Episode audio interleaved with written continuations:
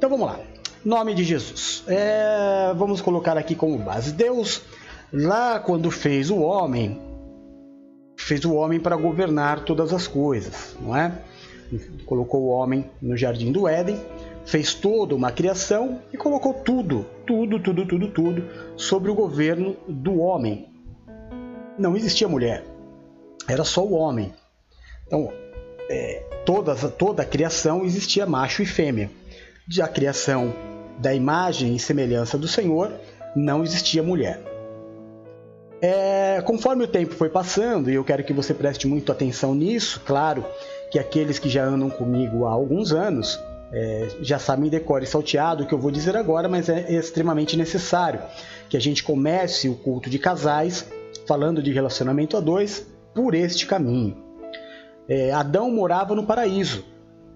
Você deve ter uma noção do que significa paraíso não é? Você ter ampla suficiência de tudo. Tudo, tudo, tudo é teu. Deus fez tudo para ele. Não existia nada que não fosse de Adão. Adão podia tudo, tudo. É... Mas aconteceu de Adão achar que o paraíso já estava sem graça. Por incrível que pareça, o paraíso perdeu a graça para Adão. Adão ficou entristecido dentro do paraíso, com tudo para ele. Irmão, todos os animais eram animais de estimação de Adão. Todas as árvores eram árvores de Adão. Tudo, tudo, imagina tudo, tudo era para Adão. Deus vinha todos os dias, mais ou menos seis horas, conversar com Adão. Oh, meu Deus! E Adão entrou em depressão. Deus se preocupou com Adão. E Adão disse para Deus que ele precisava, todos os animais tinham uma companheira, mas ele não tinha. E Deus achou que Adão tinha razão. É, Deus achou que a reivindicação de Adão era, era real. Então Deus colocou sobre Adão um profundo sono e tirou da costela de Adão e fez Eva. E Adão se sentiu o homem mais feliz do mundo. Então a mulher, ela foi criada por Deus como um complemento do paraíso, ou seja, a criação mais bela, a criação mais linda. Não é? Tudo aquilo que é feito por último, ele é feito com um maior. A mulher foi isso, tudo estava feito, precisava de algo para complementar. E Deus fez o complemento do paraíso. Deu a Adão uma esposa. E Adão e Eva ficaram felizes, felizes, eles não tinham motivo para ser tristes. Tudo, é, tudo, tudo, tudo. Agora que eu percebi que o Rodolfinho levou o negocinho daqui. Mas tá bom. É, tudo, tudo, tudo era deles. Mas lembra que lá atrás o Adão ficou, entrou em depressão? O paraíso perdeu a graça uma vez, o paraíso perdeu a graça uma segunda vez. Tudo pertencia a Adão e Eva, menos uma árvore. Menos uma árvore. Que Deus ordenou que eles não tocassem. Uma, em meio a tudo, uma ele não podia tocar. Que era a árvore do conhecimento, do bem e do mal. É... E Adão entrou em depressão porque queria Eva e daqui a pouco Adão já não estava mais nem aí para Eva, Eva estava sozinha. Adão foi fazer algumas coisas que ele não queria porque ele se achou sozinho e agora Adão estava procurando a solidão. Ele preferiu estar sozinho ao invés de estar ao lado de Eva. Eva sozinha se tornou presa fácil de Satanás. E então foi cometido o pecado. É, para por aí. Tá? Essa introdução nós vamos parar por aqui para que você entenda por que, que é tão difícil uma vida a dois. Por que, que é tão difícil um relacionamento duradouro? Por que, que a maioria das pessoas casadas elas estão é, gemendo, lamentando, fazendo piadas sobre casamento? Porque o paraíso perde a graça. Nós nos acostumamos muito rápido com o que é bom, não é? É, eu vou te dar o meu exemplo.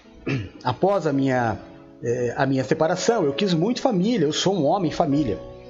Eu, eu orava para Deus e queria família. Os meus filhos da fé sabem o quanto eu orava e buscava ter, refazer, retomar a condição de ser chefe de família, de ter uma família, ter o testemunho de um lar cristão ao Senhor. Pois bem, é, lutei muito, era muito chato você assistir o programa de TV que você queria de você tomar banho a hora que queria, deixar a toalha onde você queria, é, comer o que você queria. Eu queria alguém para dividir. Eu queria alguém que me impedisse de assistir é, um programa, alguém que falasse assim: olha, eu gosto de assistir um programa nesse horário, e que eu tivesse que abrir mão por ter alguém, por não ser sozinho. Porque todo mundo que tem alguém tem que abrir mão. Esse é o grande barato do amor, abrir mão.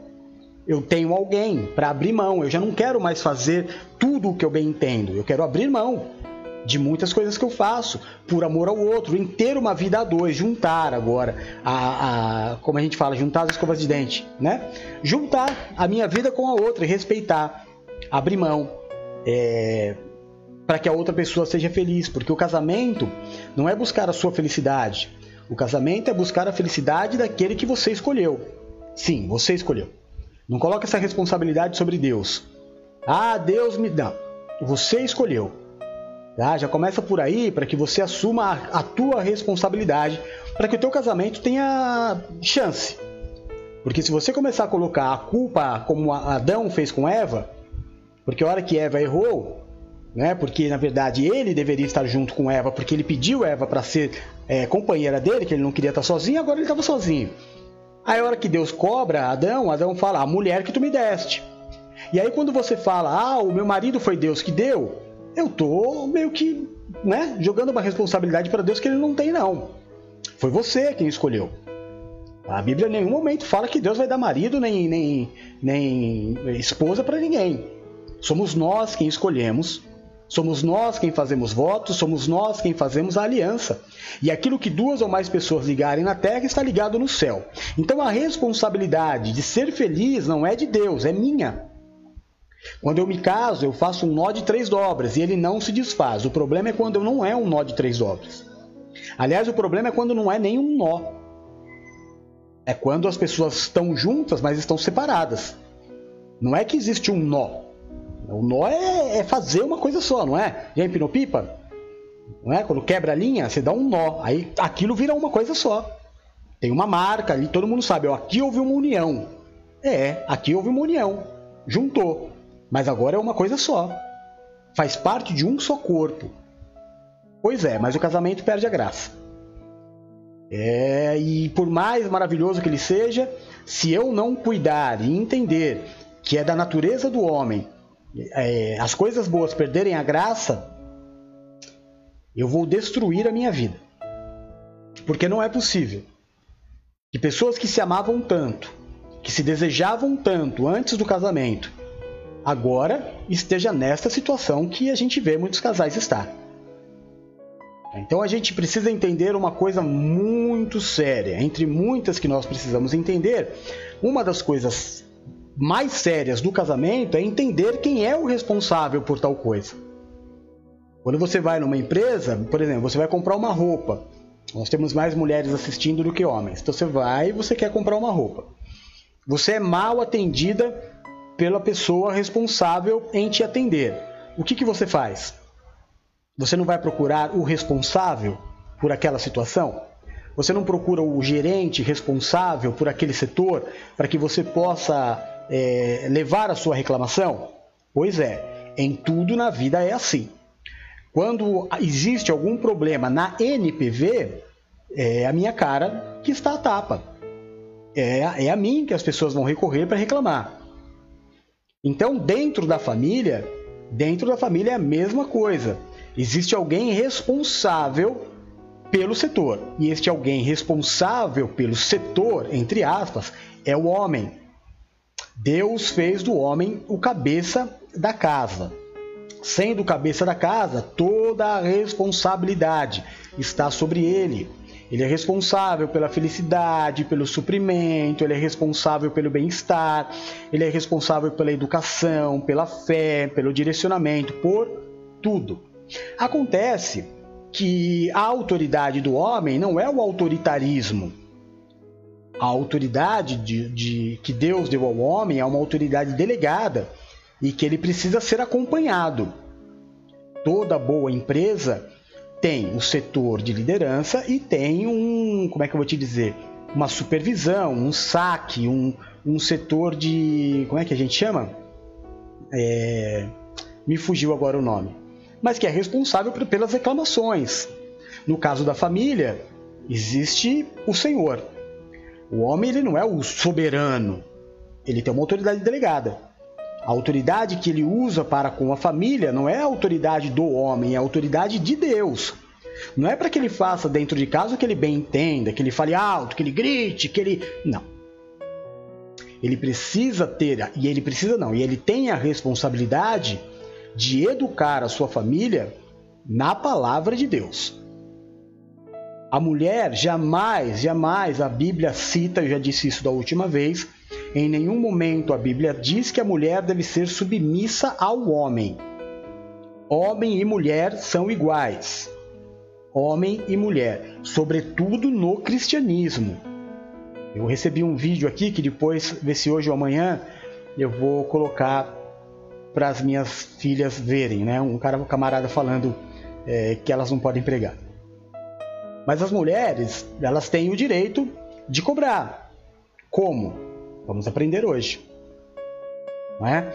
Então, a mulher, ela só é submissa ao marido, não é ao homem. Ao homem, ela tem exatamente os mesmos direitos os mesmos direitos. É claro que a gente vai esbarrar aí, nós estamos falando do cristianismo, a gente vai esbarrar aí na, na condição social, da crença da, da sociedade, né? É, nos limites que a sociedade impõe à mulher, mas diante de Deus, da igreja, de Cristo, eu acho que a única crença, é o único caminho espiritual em que a mulher ela é tratada exatamente como o homem é no cristianismo. E qualquer coisa que, que, que diferenciar disso é balela, é falácia. Amém? Mas existe uma condição de organização. Quando a mulher ela resolve, o homem e a mulher, eles decidem formar uma família, existe um formato, existe um, uma, um, uma moldura, existem é, peças na, na questão casamento, família, Deus criou peças. Então existe o homem que Deus chamou para ser homem.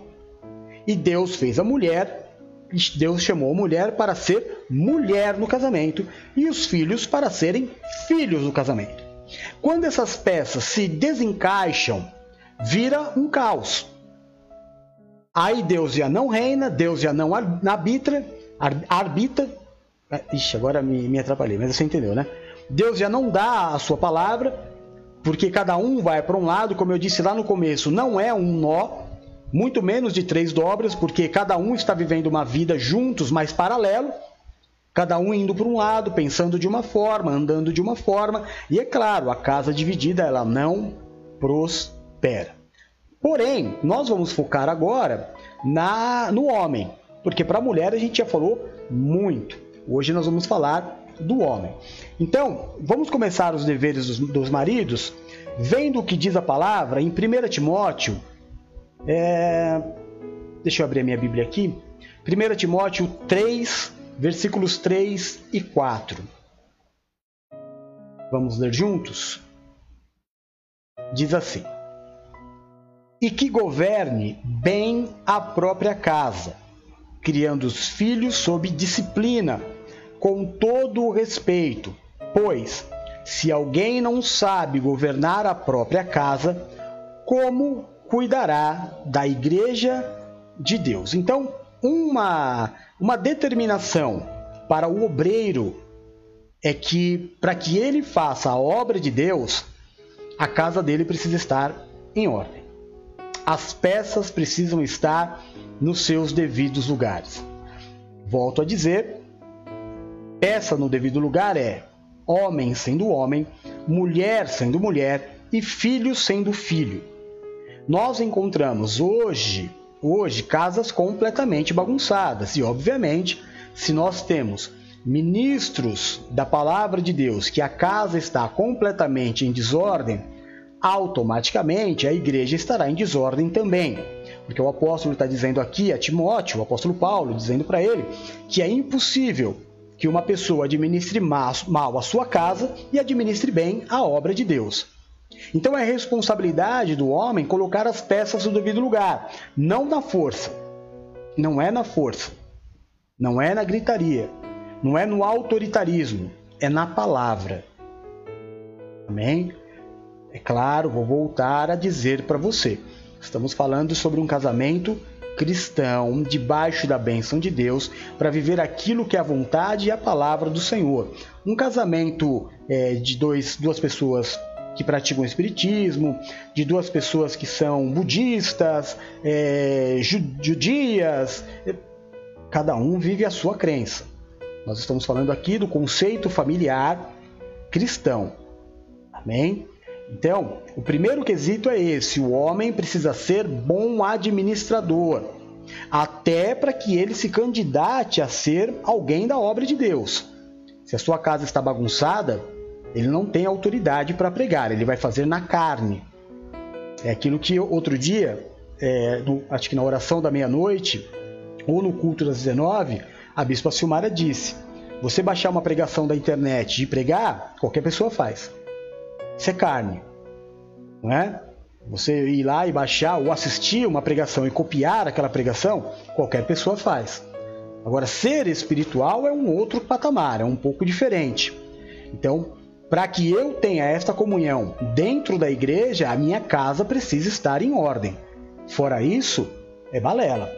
Tudo que eu estou fazendo ali, ou eu estou sendo um papagaio, eu estou repetindo aquilo que eu estou vendo acontecer, ou eu estou ministrando completamente na minha carne.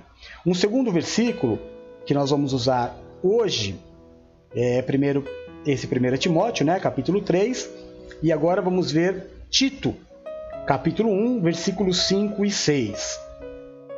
Tito, capítulo 1, versículos 5 e 6 diz assim: Por esta causa te deixei em Creta, para que pusesses em ordem as coisas restantes, bem como é, em cada cidade constituísse presbíteros, conforme te prescrevi, alguém que seja irrepreensível, marido de uma só mulher, que tenha filhos crentes, que não são acusados de dissolução, e nem são insubordinados.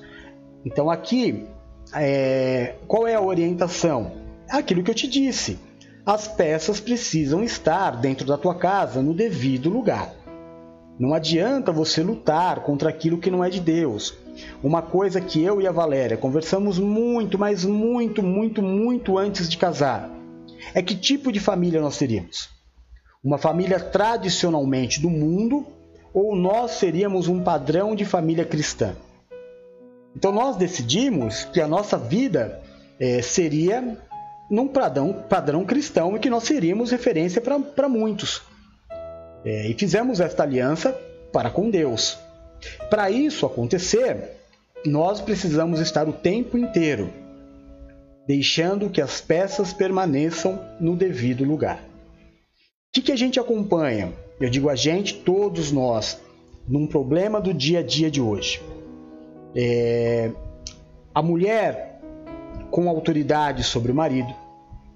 O marido, porque não, não, o, o homem, irmão, você que é mulher, deixa eu te ensinar uma coisa.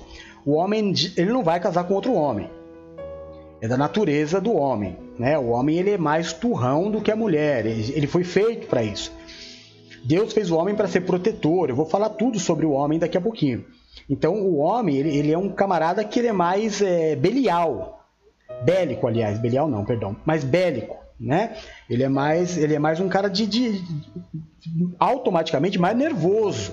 Porque ele tem que defender a sua família. Ele tem, não pode ser um banana. O homem não pode ser um banana. Agora, quando o homem encontra dentro da casa dele, isso acontece até na natureza, quando o homem encontra dentro da casa dele um outro macho alfa, irmão, vai sair faísca. Não vai dar certo. Volto a dizer para você, não estou falando de machismo, nem de autoritarismo, estou falando para famílias com padrão cristão. Então, quando o homem está em casa, ele tem dois caminhos: ou ele vai brigar, vai berrar, vai tentar impor a autoridade dele através do berro, através da força, é, batendo na mesa, jogando prato no chão. Né? O homem tosco, tosco, não é? Mas ele, quando ele percebe que ele está perdendo a autoridade é, para o outro dentro da casa dele, o espaço dele, ele se manifesta desta forma. É? Então, quando você, a mulher, tenta ocupar o lugar da autoridade do homem, ele tem duas, duas atitudes. A primeira é essa, de ser extremamente grosso. É, claro que violência já é do diabo, né? Mas torna-se uma pessoa mais grossa, que grita, discussão. É essa característica. A outra é se distanciar. A outra é abrir mão. Ele não vai disputar. Ele não casou com outro homem. O homem casa para ter uma mulher. Isso na cabeça de todo homem. Então, ou ele vai brigar como se fosse um outro macho alfa na natureza, pelo espaço dele, ou ele vai abrir mão e falar: então, não quero mais nem saber. É? Então, isso acontece muito. Outra coisa que a gente encontra muito nos dias de hoje dentro da casa é o que nós vimos agora em Tito. Os filhos precisam ser disciplinados. Porque não adianta a esposa é, pagar o preço né, de ser mulher e ocupar a posição difícil de apoiar o homem, de ser apoiadora, ajudadora, conselheira, é, o homem de estar lá à frente, fazendo tudo aquilo que eu vou dizer que é a obrigação do homem, e os filhos ocuparem a posição de mandar na casa. É o que a gente vê muito acontecer. Sai a hora que quer, volta a hora que quer, não dá satisfação, fala alto, grita, não faz nada. Uma característica dos jovens dessa geração é que eles acham que eles podem tudo. A maioria não consegue, não paga nem a conta de luz da casa. Né? Mas acha que, que tem autoridade em relação a tudo, que pode tudo, que pai e mãe são quadrado, que pai e mãe são careta, né? Só que o, o careta e a quadrada é, tem uma casa, tem uma família, casaram, tem filhos e ele não tem nada. Mas ele acha que a vontade dele é soberana. Então o apóstolo está dizendo aqui, neste versículo, que isso também vai causar uma grande, um grande problema. Óbvio, eu não vou chover aqui no molhado de, de ir um pouquinho para trás, dizendo que o marido tem que ser de uma esposa só. Não é? Porque nem cristão você é, se você por acaso tiver duas mulheres. Ou. Nem, nem vou tocar nesse assunto, acho desnecessário. Essa altura do campeonato que a gente vai falar de, de casamento cristão que o homem não tem uma mulher só. Né? Você não devia nem estar tá aqui ouvindo, sua, sua alma está condenada, irmão. Então vamos voltar aqui para o cristianismo. Né? Então, ó, o que diz aqui, é, só uma, mais uma olhada, né? Para constituir os presbíteros, como prescrevi.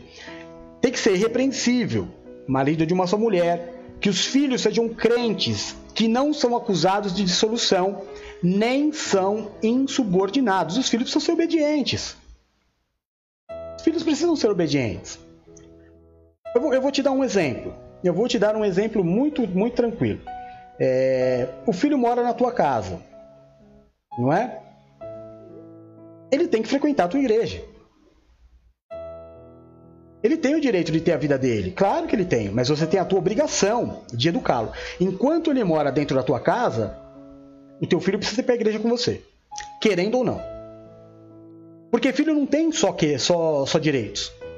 O filho tem mais obrigação, porque ele é filho. Ele é filho. O filho tem mais obrigações do que o pai. Tem que obedecer. Ele não tem muito, muita. É, fazer o quê? Ele é sustentado em tudo. Então teu filho não tem direito de chegar para você e falar assim: ah, eu não quero ir onde você vai, eu vou para outro lugar. Sabe por que ele quer para ir para outro lugar? Para fugir dos teus olhos.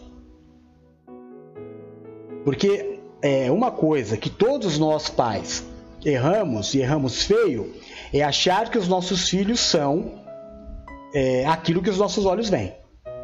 Você era? Fala para mim.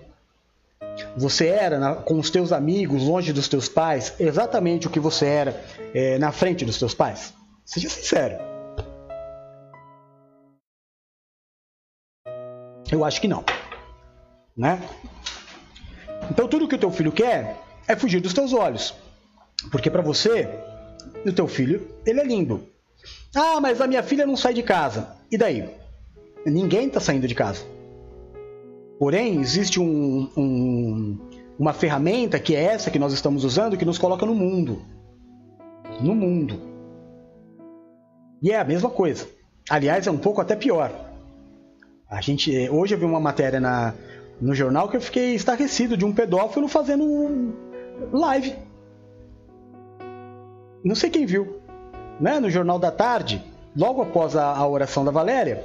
Eu estava cuidando do Rodolfinho para fazer a Valéria e estava no jornal. E o cara, ele é um pedófilo, ele estava fazendo live, é, expondo filhos dos outros.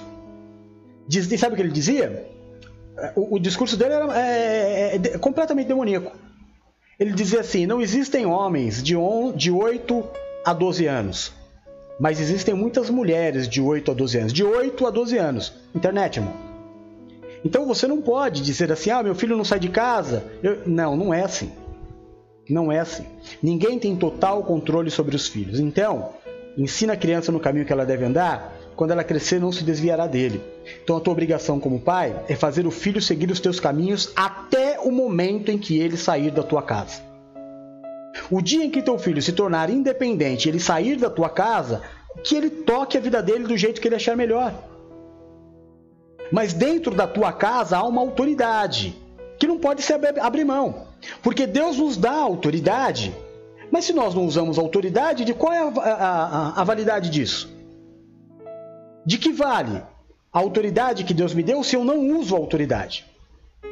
Ah, mas tadinho do meu filho. Por que tadinho do teu filho? Teu filho tem tudo. Eu conheço algumas pessoas que até me atreveria a dizer tadinho. Mas a maioria dos casos não tem tadinho, não. Não tem tadinho, não. Então, a tua obrigação é colocar o teu filho no, no eixo. Porque se você começar a abrir é, espaços, brechas. Ah, não quer fazer isso, não faz. Ah, não quer fazer aquilo, não faz. Ah, não quer mais ir na igreja, não vai. Ah, não quer mais fazer o curso, não faz. Ah, não quer lavar louça hoje, não precisa. Ah, não quer me ajudar nos afazeres da casa? Ah, não precisa. Vai abrindo mão. É a permissividade. Você vai ver o que vai dar o teu filho lá na frente. Vai ver. A autoridade. A autoridade. Eu preciso usar da minha autoridade. Peraí. É, não é por você. A questão aqui de educação não é entre eu e meu filho, é entre eu e Deus. Assim como a minha relação, eu e a minha esposa, não é entre eu e ela. A questão é entre eu e Deus. O que Deus espera de mim em relação ao casamento? Que eu seja homem. O que Deus espera da minha mulher no relacionamento? Que ela seja mulher. E o que Deus espera do meu filho? Que, ela, que eles sejam filhos. E que as peças estejam no devido lugar. A organização me leva à felicidade, à bênção de Deus. Amém? Então, exposto todas essas situações, vamos entrar aqui nos, na, nas obrigações masculinas do casamento, tá? Então, os deveres do marido. Vamos lá, deixa eu tirar aqui essa base e vamos lá. Em primeiro lugar, qual é o dever do marido? Ser o cabeça do lar. Ah, apóstolo, está na Bíblia, em todos os lugares que você colocar. Se você colocar no Google agora aí, é, casamento, Bíblia vai te dar 700 versículos sobre casamento e todos eles dizendo que o homem é cabeça da mulher. Eu tenho aqui ao meu lado 10 que para ler agora, só que eu não vou ler por causa do tempo. Mas o que é ser o cabeça do lar? O que é a cabeça? É o que direciona. A cabeça é o que pensa. Por que, que Cristo é o cabeça da igreja? Porque ele é a razão. Ele é o motivo. O que acontece se eu tirar da igreja a honra de Cristo? Se torna algo carnal. É, eu estou aqui em consagração 40 horas essa semana, né? Então eu entro no ar às 6, vou até meia-noite e meia, mais ou menos. Ontem nós falamos sobre isso no programa é, das 10 horas. Tem umas pessoas alguns pastores que eu não entendo, é, é, é desmiolado. É desmiolado. Eu falei isso porque, até citei, né? Porque é algo que acontece corriqueiramente com a minha esposa e que eu não entendo. Tem uns pastores que de repente lembra dela e aí manda uma mensagem assim: Estou orando por você e por tua família agora. E daí? E daí? Por que, que você está mandando uma mensagem para me avisar que você está orando? Você quer glória. Você quer honra. Você quer instituir Cristo. Porque vai que acontece um milagre, uma bênção, aí fala: olha, fulano estava orando por mim. Peraí, meu, a obrigação do pastor é orar. Então, se eu tirar da igreja a honra de Cristo, resta o quê? Carnalidade. Aí o holofote vira para o pastor. Ontem nós fizemos na nossa oração é, da madrugada, na, da virada do dia, a Luciene, que estava aqui, não sei se ela está ainda, vai confirmar para gente, ela pediu oração, que os pais é, estavam com febre, com tosse. No final da oração eles estavam bem. Eu não tenho nada a ver com isso. Não, não que eu não. Peraí, me expressei errado, perdão. Eu não tenho nada a ver com a cura deles. Eu orar é minha obrigação. Agora, o realizar é de Deus. Então, se eles foram curados pela oração, a glória é de Deus. A minha obrigação fui chamado para orar. Então, se eu tirar este foco do cabeça da igreja, que é Cristo, e trouxer para mim, perdeu a graça. Agora, eu trabalho para quê? O que, que eu estou fazendo agora? O papel da esposa. O que eu acabei de fazer agora é o papel da esposa, da noiva, porque eu sou a esposa de Cristo. Nós somos a esposa de Cristo. Então qual que é a honra? A honra é dele. Eu não tenho nada a ver com isso. É o cabeça. O cabeça é Cristo. Dentro da casa, o cabeça, a honra é do marido. Eu preciso, como mulher, aprender a dar honra para o marido, ele é o cabeça. Agora, qual é a obrigação do marido? Fazer jus em ser cabeça. Existem maridos cabeça e existe marido cabeção, né? Tem os maridos cabeção, não é? Que não sabe fazer uso da autoridade. É, o cabeça do lar, ele precisa ser aquele cara que vai direcionar. Por exemplo, dentro da minha casa, nós somos um. O marido cabeça tem que dizer. Na minha casa não tem divisão. Eu não vou permitir entrar divisão na minha casa. Na minha casa não vai ter senha. Na minha casa não vai ter nada escondido. É, todo mundo vai ter senha de todo mundo. Aqui, aqui não, não tem o que esconder. É uma família, cara. Amém? O cabeça precisa ser cabeça. Não só para ser honrado. Agora, por que, que eu entrego a honra para Cristo? Porque eu sei que Ele faz. Eu sei que Ele faz. Eu não posso cobrar a Cristo. Eu oro. Eu oro. Mas eu não cobro Cristo. Eu não cobro o cabeça. Tem uma coisa que nenhum homem gosta, ele fica sendo cobrado. Tem, cabeça, tem marido cabeção, não tem? tem? Eu falei que tem um marido cabeção. Que a mulher fala, amor, a pia do banheiro tá pingando. Aí ele fala, tá, amor, vou arrumar. E não arruma nunca. Esse é o cabeção. O cabeça do lar é o camarada que, ó, pode não fazer na hora. Porque normalmente o cabeça tem coisas para fazer. Mas é aquele que vai fazer a manutenção. Porque só faltava né, o marido permitir que a mulher fosse arrumar a, a, a, a, torneira pingando. É claro que ela faria, porque a mulher faz tudo que o homem faz e faz até melhor. Mas não é essa a função dela. Essa é a função do homem, cara. Função do homem é pintar a parede. Função do homem é arrumar a televisão. Função do homem é arrumar o, o, os fios. Ele é o cabeça. Quem é que arruma a tua vida? Não é o Cristo que é o cabeça? Quem é que arruma a, a, a casa? É o, é o homem que é o cabeça. Seja o cabeça do lar. Assume a tua condição. Amém? Fica parado, cara. É, sabe, dormir, dormir para a cabeça é, é, é, luxo.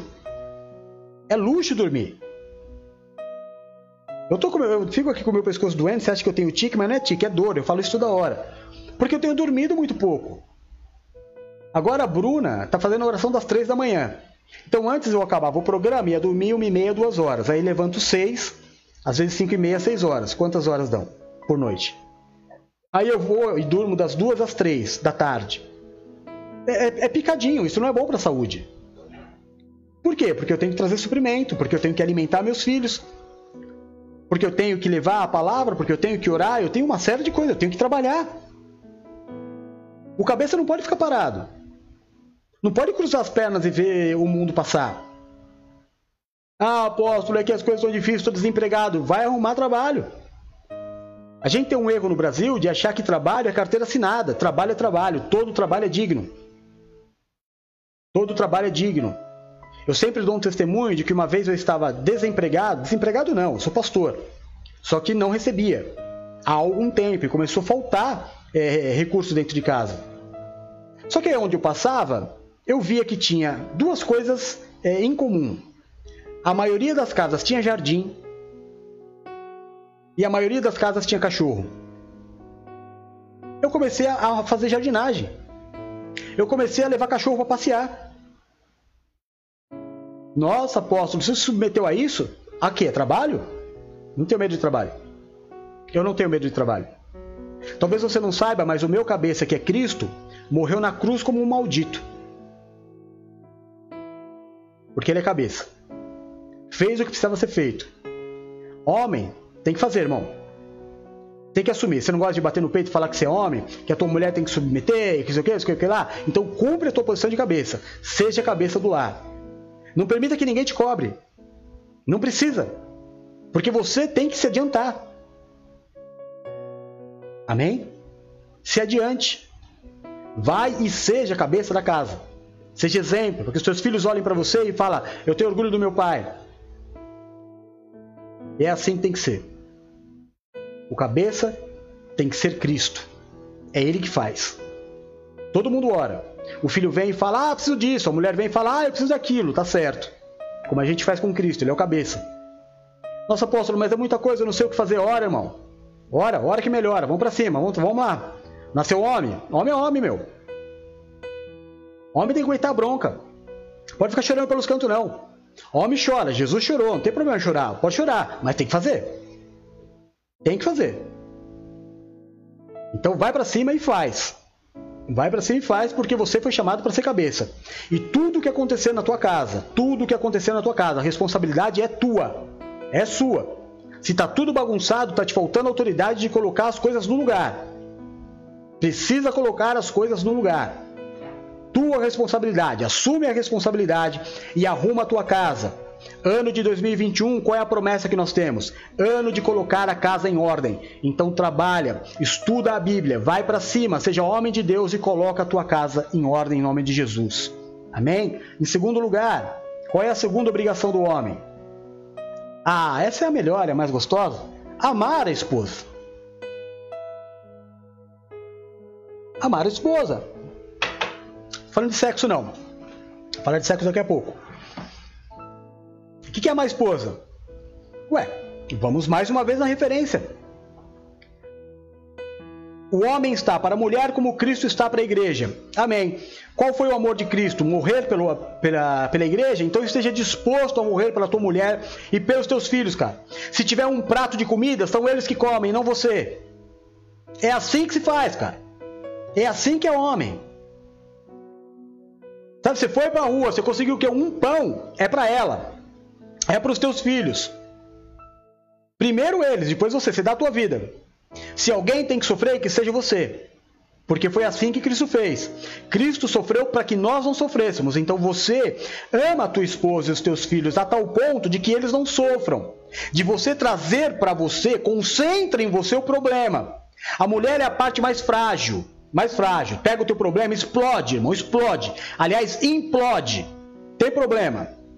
Ah, eu, se eu engolir, eu vou morrer. Não, não vai engolir, não. Vai morrer nada, não, irmão. Não, você vai morrer a hora que Deus quiser. Você implode. Agora, não fica passando para tua mulher e para os seus filhos todos os problemas da casa. Todos os teus medos. O que, que, é isso? O que está acontecendo? Tá com medo de esse mês não dar para pagar o aluguel? Vai chorar para tua mulher o quê?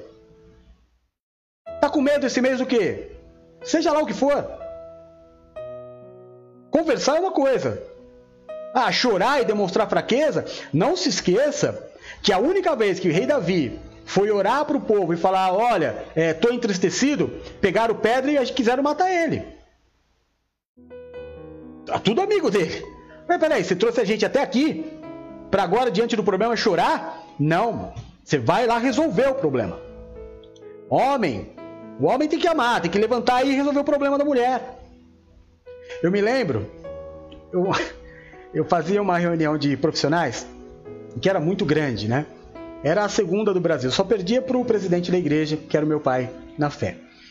E, e, tinha um industrial, aquele mesmo que eu contei, que eu fui na casa dele, tive um problema lá do, no banheiro, lembra que eu contei? Quem assistiu o programa tá lembrando. E ele pegou e trouxe para nervoso, acabou o culto, ele veio nervoso e falou: "Pastor, pastor, olha o que essa louca fez". Mas ele falava assim: "Olha essa louca". E ele pegou e me deu o extrato do cartão. Irmão, é muita coisa. Uma muita coisa. Muita coisa. Tinha, olha, tinha mais de 15 mil reais, pra você ter uma ideia. Mas eles tinham uma condição bem boa, né? Olha essa louca, descontrolada, olha o que ela gastou esse mês só de cartão de crédito. Eu olhei aquilo, me deu até um frio na barriga. Porque era muito dinheiro só de cartão de crédito.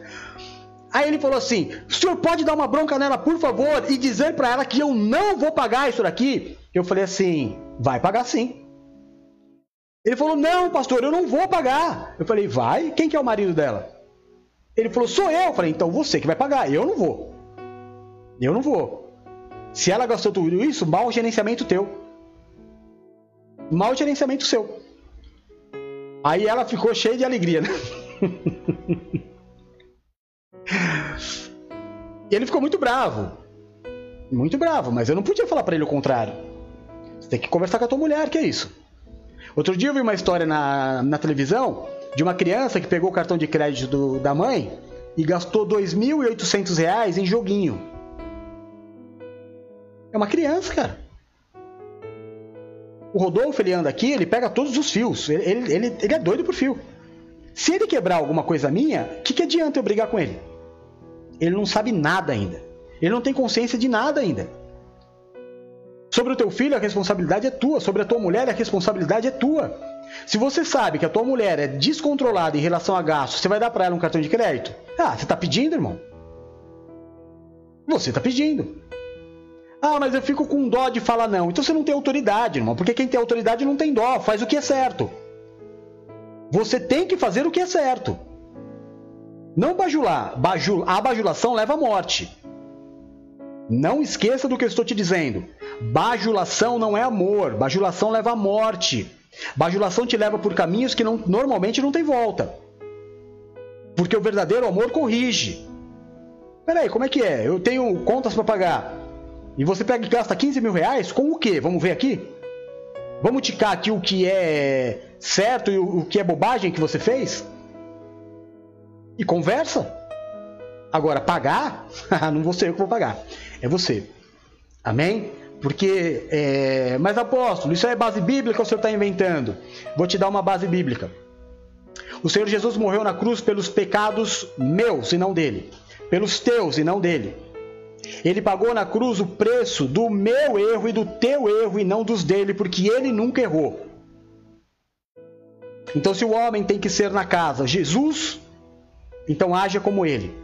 Ame a tua esposa, ame os teus filhos, a ponto de dar a tua vida por eles, mas não deixa de educar.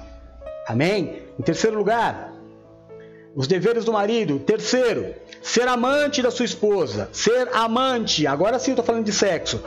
Tem que chegar junto, irmão. O que está acontecendo? Ah, apóstolo, estou cansado demais. Oh, ei! Vamos orar aqui, irmão. O que está acontecendo, irmão? Não, apóstolo, você não sabe, estou trabalhando demais. Oh! Mas era assim no namoro? Você vivia tentando é, passar pelo sinal? Vivia tentando convencer tua mulher a fazer sexo antes do casamento? Você era mó doidão no namoro? Agora tá desse jeito aí? Não foi isso que a mulher, tua mulher casou, não. A tua mulher não casou pra, pra, pra, pra esse negócio aí de pinga-pinga, não, irmão? Não. Tem que chegar junto. É, tanto o homem como a mulher. A Bíblia diz que o corpo do homem não pertence ao homem, o corpo da mulher não pertence à mulher, e que não deve haver abstinência, para que não haja prostituição. Amém? Então, ô irmão, existe uns, uns negócios de sexo aí chamado brincadeira. Sabe? Que é tão bom quanto o próprio sexo, o sexo propriamente dito. Não, apóstolo, estou com disposição hoje. Você sabe que para homem é um pouco mais difícil. Não, não é nada mais difícil, não, irmão. Você vai lá, você vai com a tua mulher, você ama a tua mulher, namora com ela, beija na boca, beija na boca. Porque quando você namorava, cansava de beijar na boca, né? Agora casou, faz quanto tempo que não beija na boca? Né? Beijo, beijo mesmo, sabe? Beijo. Não é de, de, de, de negócio xoxo, não. É beijo de. Tá? É abraçar, é beijo, chega no, no, na orelha e dar aquela amor. Igual você era, você era safadão quando você era namorado, né? Safadão? É, mentiu pra tua mulher, né? Que agora tá desse jeito aí. Pode não, irmão. Pode não. A graça do casamento, muito dos motivos pelo qual, pelo qual você casou, foi sexo. Foi sexo, porque o sexo é um presente de Deus pro casal. Pro casal casado. Pro casal casado. Eu tô falando com o homem aqui hoje. Tem assunto aqui que não acaba mais, né? Mas vamos falar com o homem. Então, que negócio é de não beijar mais tua mulher na boca? O que aconteceu com você, irmão? Não dá mais aquela chegada. Você passa pela tua mulher quando ela tá lavando louça e, e, e, e você passa batido? Pode não, irmão. Não pode. O que que tá acontecendo? Não, não pode. Não pode. Não pode. Não pode esfriar o bagulho, não. Ah, apóstolo, mas é sempre a mesma coisa. Ah, meu Deus do céu!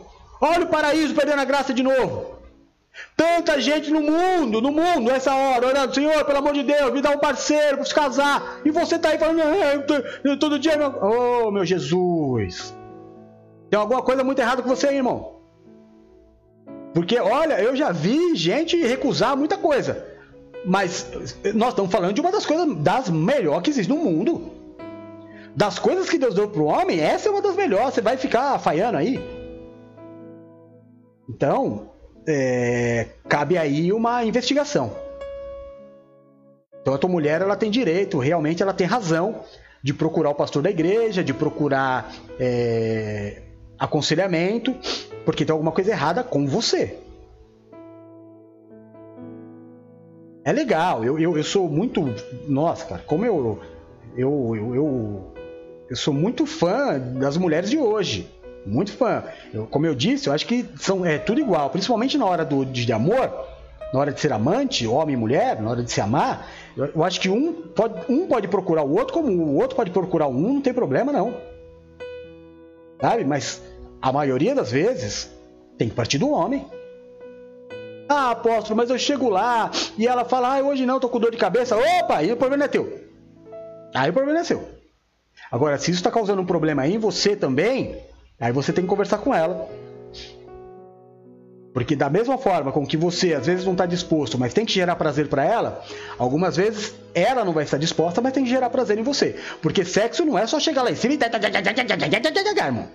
Sexo é todo um, um trabalho aí. Será que, ou será possível que eu vou ter que dar aula de sexo aqui? Né? Tem nenhuma criança aqui, tá todo, todo mundo aqui já, já sabe muito bem o que eu tô fazendo. Esse negócio de, de galo, não, Deus não, não fez homem galo, não. Já viu galo fazendo amor? Não. Não é assim, não. Tem que perder um tempo, irmão. Tem que perder um tempo. Não, vai, vai namorar? É para namorar. Ah, esse negócio aí de ficar. Ah, foi namorar, foi pro quarto, 10 minutos depois já tá pra fora? Perdeu tempo. Virou obrigação.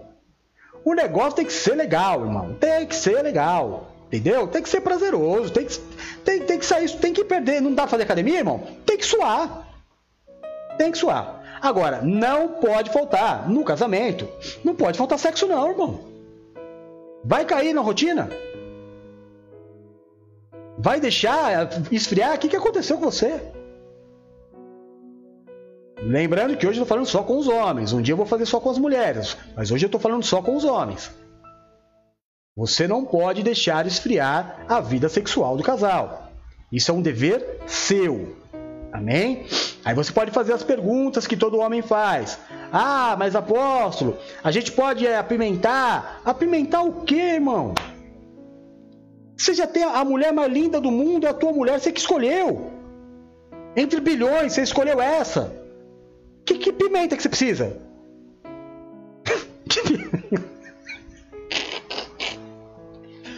pimenta é essa, meu Jesus? Ah, não, irmão. Oh, o paraíso está perdendo a graça aí de novo. Acende a lanterna. Tem alguma coisa errada. Amém? Deixa a pimenta para temperar a comida. Você, por, por si só, você tem que olhar para tua mulher e falar: Vixe! Né? Tem que olhar para ela e falar: Ah, meu Deus do céu, como eu sou abençoado. Podemos parar por aqui? Então tá bom. E tenho dito. Vamos pro quarto? Vamos aí. Em quarto lugar, cadê? Aqui, obrigado. Dever do marido, ser provedor. Obrigação. Obrigação do marido, prover a casa. Amém? É, apóstolo, e se por acaso isso se inverter? Não tem problema. Como eu disse, a mulher é tão competente quanto o homem. Nós não estamos vivendo num tempo, irmão, é normal Né? Hoje em dia, é, oxalá a gente possa os dois trabalharem. Oxalá possam os dois trabalhar. Mas vamos dizer que nesse tempo de crise que a gente está vivendo, a gente não sabe quanto tempo isso vai durar, nem se isso um dia vai acabar. Né? Nós, somos, nós temos fé, mas nós não sabemos de nada, nós cremos, é diferente. Vamos dizer que a tua mulher arrume um trabalho e você fique desempregado. Não é desonra nenhuma. O homem cuidar da casa e a mulher suprir. Não quer dizer que a mulher passa a ditar as regras. Amém? Não quer dizer que a mulher dite as regras. O homem continua direcionando tudo, todas as coisas desde as contas que vão ser pagas até aonde vai ser gasto. O provedor vai ser sempre o homem. E esse é um grande teste para a mulher. A mulher não, não, não se torna homem porque está trabalhando e o homem não. Não é uma disputa. Não é uma disputa. Bem? Essa questão de, de, de, é, de um ficar competindo com o outro eu, isso não é benção não, mano. Hoje em dia, quem trouxer a comida para dentro de casa tá uma benção. Hoje em dia. Mas no natural, no natural, é o homem dar um trampo e a mulher ser a rainha. E é essa a oração da mulher. É essa a oração da mulher. É o que eu profetizo, quando eu digo profetizo, é o que eu desejo a todas as mulheres aqui. Que você aprenda a ser mulher, que você aprenda a ser mulher e que você faça do teu marido um rei e você seja uma rainha. Você entendeu? Que o teu marido cresça tanto que ele pega um cartão de crédito sem limite, solta na tua mão e fala: É teu, filha, te amo, vai viver a vida. Vai que vai. Que no teu aniversário, teu marido chegue no, na tua casa com um carro zero com uma fita em cima. E que você fique só em casa. Você entendeu? Ah, vou no cabeleireiro toda semana. Vou fazer a unha toda semana. Porque é, é o que Deus tem para você ser tratada como uma rainha, é a mulher. É, é para ser amada. Agora, como é que isso vai acontecer? Se você não trabalha para colocar o teu marido lá em cima. Se quando vê que a dificuldade está acontecendo, é, talvez o medo, seja lá o que for, você quer que sair correndo à frente dele e falar, ah, já que ele não faz, faço eu. Não, não é assim. Você não está investindo na família. Investir na família é fazer o teu marido dar certo a ponto dele suprir toda a casa, inclusive a tua vida. Ah, já sei o que você está falando. Ah, apóstolo, ótimo, maravilhoso. Aí eu pego o trabalho a vida inteira para colocar esse homem lá em cima, ele fica rico e me dá um pé. como eu disse no começo, eu estou falando aqui sobre um casamento cristão.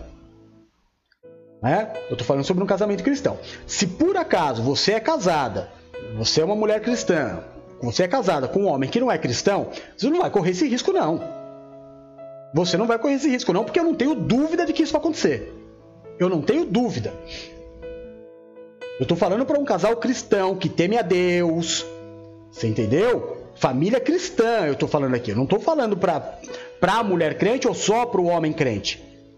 Você que é homem, crente, casou com uma mulher que não é crente, você vai ter uma, alguém que vai disputar com você a vida toda. A vida toda e que nunca vai saber te honrar. Vai te honrar quando você tiver o que dá. Por isso que o casamento é algo tão importante. Por isso que o casamento é a base, meu irmão. É, é a base da família. A família começa pelo casamento. O primeiro milagre de Cristo foi feito em um casamento. Amém?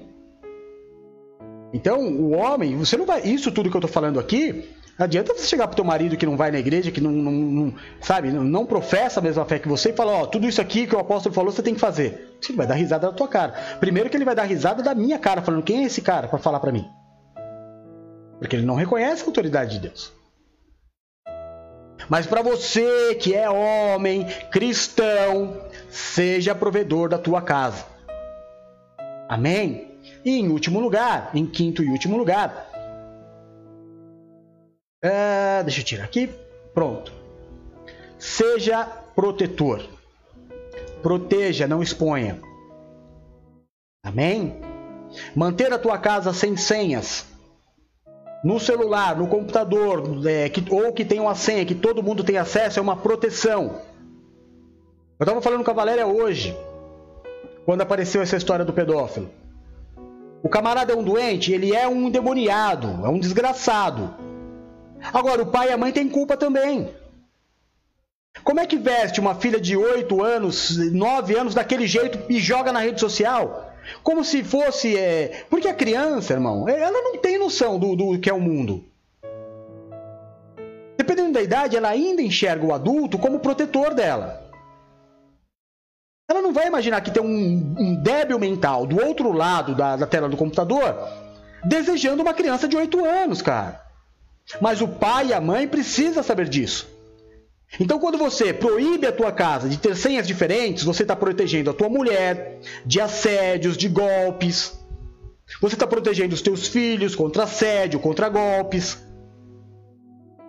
E não é só também ter a senha e nunca gerenciar. Ser protetor é entender que dentro da tua casa não tem muito essa questão de privacidade, não. Ah, eu não posso entrar no quarto do meu filho porque é dele. Dele nada, você que paga todas as contas, cara. Não tem esse negócio. Se coloca como é, autoridade, proteja.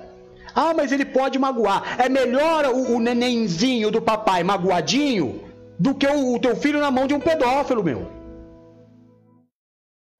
Sabe, se você é, jogar na internet aí só hoje os crimes cometidos pela internet, talvez você abra os teus olhos em relação aos teus filhos. Não cabe muito, não tem muito espaço para essa coisa de ah, eu sou bonzinho. Ah, eu sou amigão do meu filho. Vem cá, Deus te chamou para ser pai ou ser amigo? Quando eu falo que eu sou amigo do meu filho, eu estou querendo dizer assim: ah, eu, eu não vou cobrar muito, não. Eu quero é mais festejar com ele do que educar. Pai não é assim, não. Entra numas com Deus de só festejar e não obedecer para você ver o que acontece. Se ele vai ter dozinha de você. A minha caminhada com Cristo é linda, desde que haja obediência.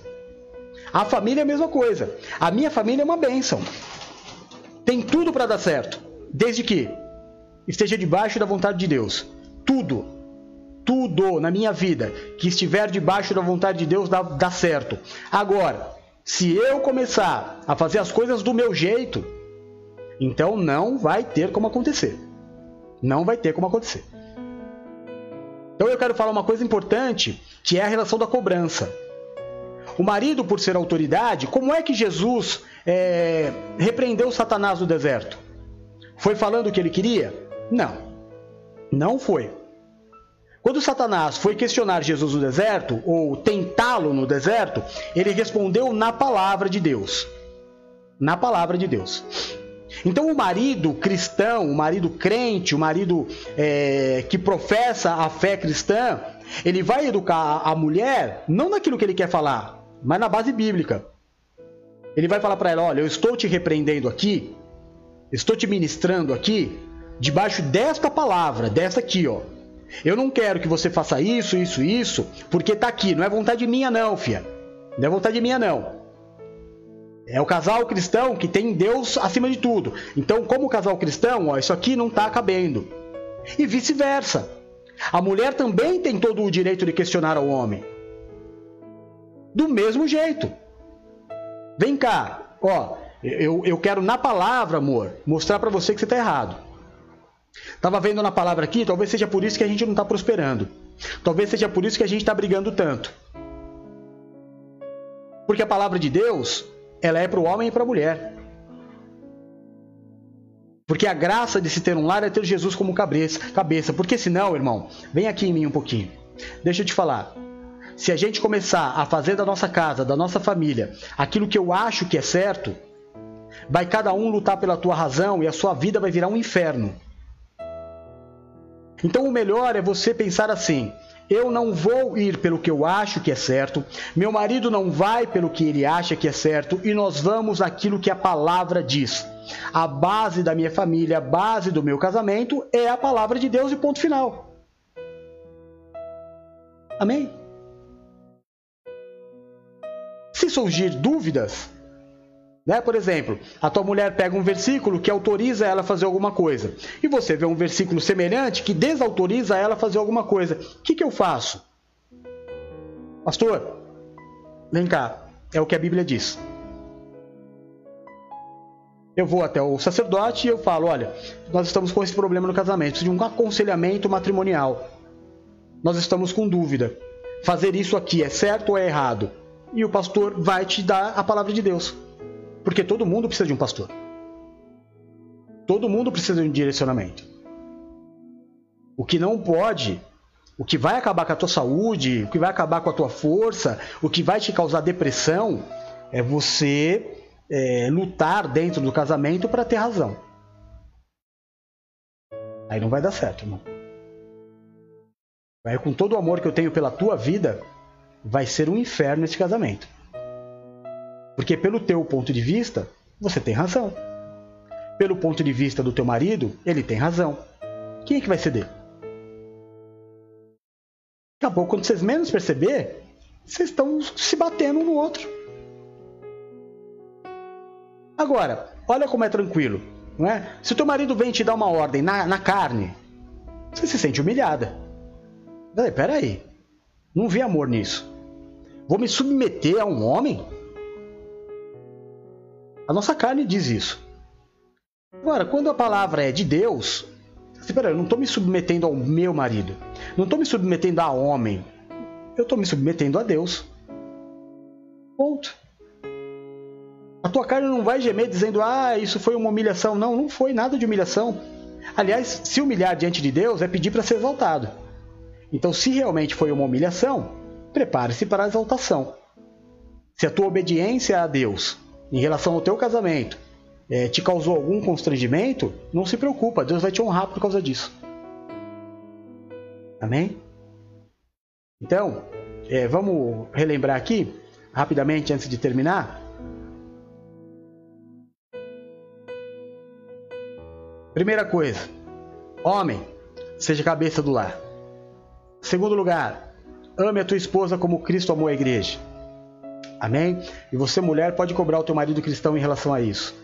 Em terceiro lugar, por favor, né, irmão? Por favor, por favor, tá? Ame a tua esposa, seja amante da sua esposa. Em quarto lugar, opa, sobrepôs. Seja provedor da tua casa. Ah, talvez esse mês não dê para você comprar a camisa nova do teu time, porque você tem que colocar pão dentro de casa. Primeiro para eles, depois para você. Tá bom? Tá? E em último lugar, proteja a tua família, a tua casa, como Deus protegeu e nos protege todos os dias daquilo que é mal. Amém, irmãos? Então, em nome de Jesus, este foi o nosso culto de casais de hoje. Que Deus possa ter usado a minha vida de uma forma benéfica e abençoada para te dar um norte para a tua vida é, sentimental, para o teu matrimônio. Amém? Lembrando que tudo isso que foi dito aqui é para casamento, né? Não é para namoro, namoro é namoro, noivado é noivado e casamento é casamento. Casamento é coisa séria. Então, um dia a gente faz aqui só para namorados e para noivos, para você ver que é outro outro caminho, é outra vida.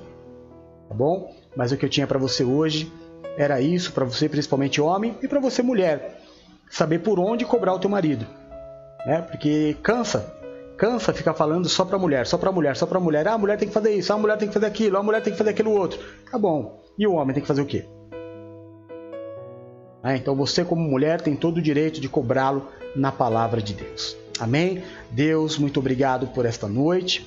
Obrigado por cada um dos meus irmãos e irmãs que aqui estiveram. Nós colocamos, meu Deus, em consagração no teu altar a nossa vida sentimental. Nós colocamos em consagração no teu altar é, a vida dos nossos cônjuges. Que o Senhor abençoe o marido, que o Senhor abençoe a esposa, que o Senhor abençoe os filhos, que o Senhor nos ajude a colocar as peças no devido lugar. Faz a tua vontade, Senhor, porque nós não podemos convencer o homem de nada, mas o Senhor pode todas as coisas. O Senhor pode converter o coração do marido, o Senhor pode converter o coração da esposa, o Senhor pode converter o coração dos filhos e colocar esta casa que hoje está de cabeça para o ar, de perna para o ar, como o mundo diz. De perna para o ar. mas o Senhor pode colocar as peças no devido lugar. E nós te pedimos, nos ajuda a ser assim.